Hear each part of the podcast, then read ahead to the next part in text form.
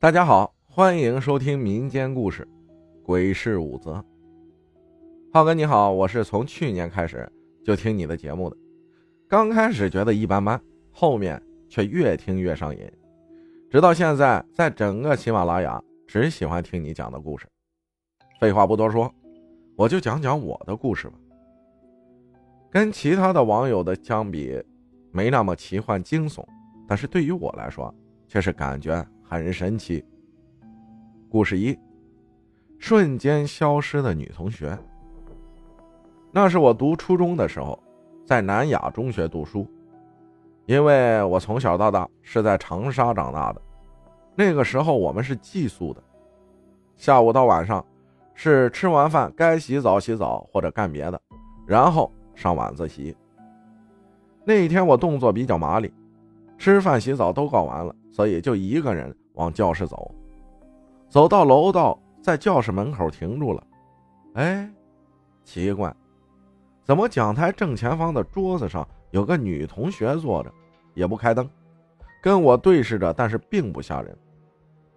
短头发，眉清目秀的，穿的也是我们南雅上身黑色短袖的校服，具体的模样我没看清楚，因为还是太黑了。我当时纳闷了。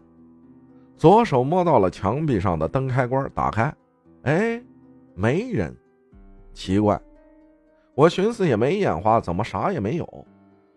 到了第二天，也没有发高烧、不见好转之类的怪事就是感觉很奇怪，很神奇。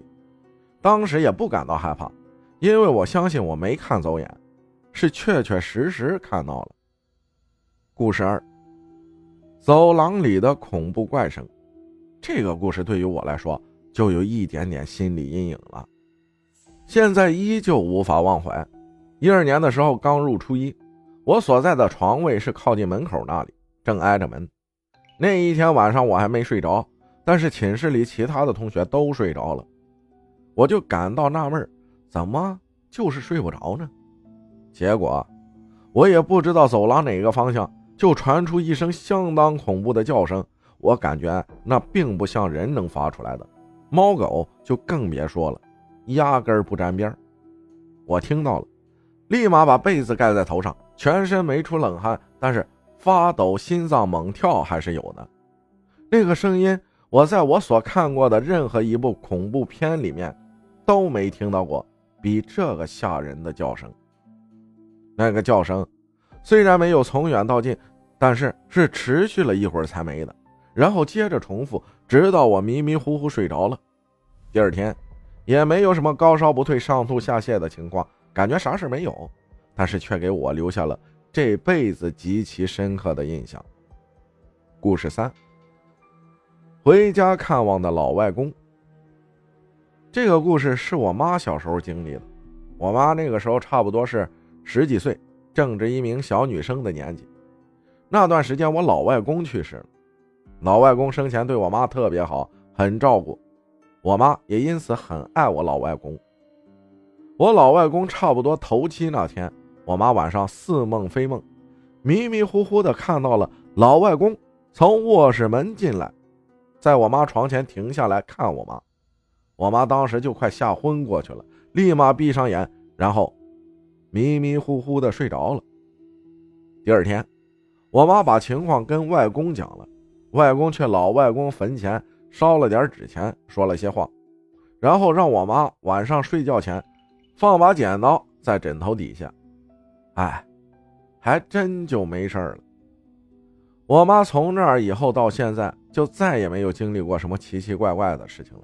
虽然不吓人，但是很神奇。故事四：看遗像的副作用。这个故事是我的一名。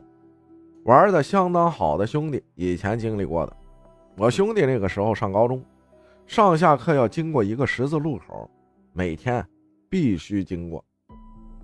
不过有一天，他们邻居有一个老婆婆去世了，是在自己家里面睡觉去世的。结果，老婆婆去世的前一个晚上，我朋友刷题，刷到很晚，快到十二点了，结果听到了不知哪个地方传来了。铃铛声，夹杂类似念经的声音。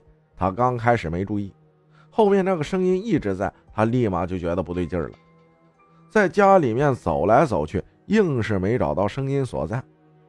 我朋友此时心里面已经有点犯嘀咕了，于是把自己东西收拾好，上床睡觉了。结果第二天得知老婆婆去世了。老婆婆的房间就在他们家楼下，她马上意识到昨晚的铃铛声是招魂铃在响，是道士边念超度亡灵的咒语边摇招魂铃。但是我朋友没有把这件事太当做一回事继续生活学习了。但是没有结束。随后几天，老婆婆的灵堂正巧就架在那个十字路口那里，我朋友上下课。必然要穿过那个灵堂，光大白天经过，是个人就觉得心里面很不自在，说不出的诡异。在之后的一天晚上，他下了晚自习回家，经过的时候，有个潜意识告诉自己别偏头看，但是好奇心依旧胜过了理智。他转过了头，他正好看到了他右边是老婆婆的大红木棺材遗像，在棺材盖上面。直接正是遗像里面的老婆婆，老婆婆满脸慈祥，微微一笑。我朋友却头发炸开，起一身的鸡皮疙瘩，马上撒腿就跑了。第二天就高烧不退，怎么都不见好。他爸把他带到了他奶奶家，让他奶奶看看。他奶奶一看，就说我朋友是被老奶奶吓着了，小问题而已。他奶奶叮嘱了他爸一些东西，然后让他爸烧了一张符纸。泡在水里，让我朋友喝了。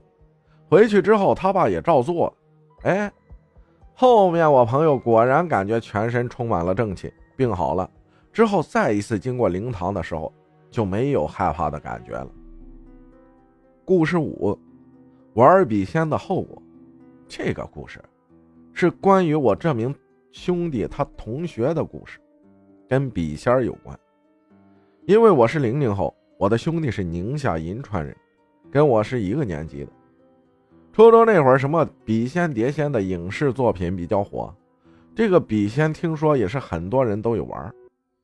我兄弟女同学他们也不例外。这里要说一下，他们女生宿舍楼的后面是一片小树林。听说以前有个在校女生跟男朋友分手了，在树林里面上吊自杀了，肚子里还带着一个未出生的孩子。而我兄弟的那个几个女同学。不嫌事儿大，胆子也是真肥。大晚上偷偷翻过学校围墙，跑到那个小树林里面玩笔仙。玩的时候刚开始没啥，没什么异常。到了后面，感觉这笔不受人的控制，开始写写画画。通过几个女同学的询问，几个信息拼凑起来，明白了，就是那个自杀的女生在这里。这个时候，气氛已经有点压抑了。他们都不敢说话了。其中有个女同学往右边瞥了一小眼，这不瞥不要紧，一瞥直接吓丢魂。隐隐约约看到有个形状类似女人的黑影在不远处的一棵树旁边站着。她回过神来，于是立马转头看，却是啥也没有。紧接而来的是听到有婴儿的哭泣声，她立马坐不住了，撒腿就跑。那个婴儿的哭泣声，其他女生也听到了。都纷纷坐不住了，也跟着跑了。果不其然，那几个女生第二天全都病了。过了好一阵子才回来上课。但是，那个第一个且看到黑影的那个女生就没那么走运了。她是最晚回来的。她之前是个相当活泼开朗的妹子，长得也很漂亮。回来之后不仅憔悴了许多，还沉默寡言了，也不跟那些好伙计交朋友了。每次都是一个人上下课回家。有人问他那一次之后究竟经历了什么，他一个字都没讲，甚至还带点愤怒。这么多年过去了，没有人知道那名女生现在是个什么情况，根本联系不上。这件事情之后就不了了之了，学校也把那个校书林给封了，也再没有人敢去那里了。好了，故事讲到这里就结束了。浩哥，你的节目我只要情况允许。会一直支持下去，每期必听，希望你日后能蹭蹭日上，成为一名大主播。好的，谢谢守护全世界最好的坤坤分享的故事，借你吉言啊！感谢大家的收听，我是阿浩，咱们下期再见。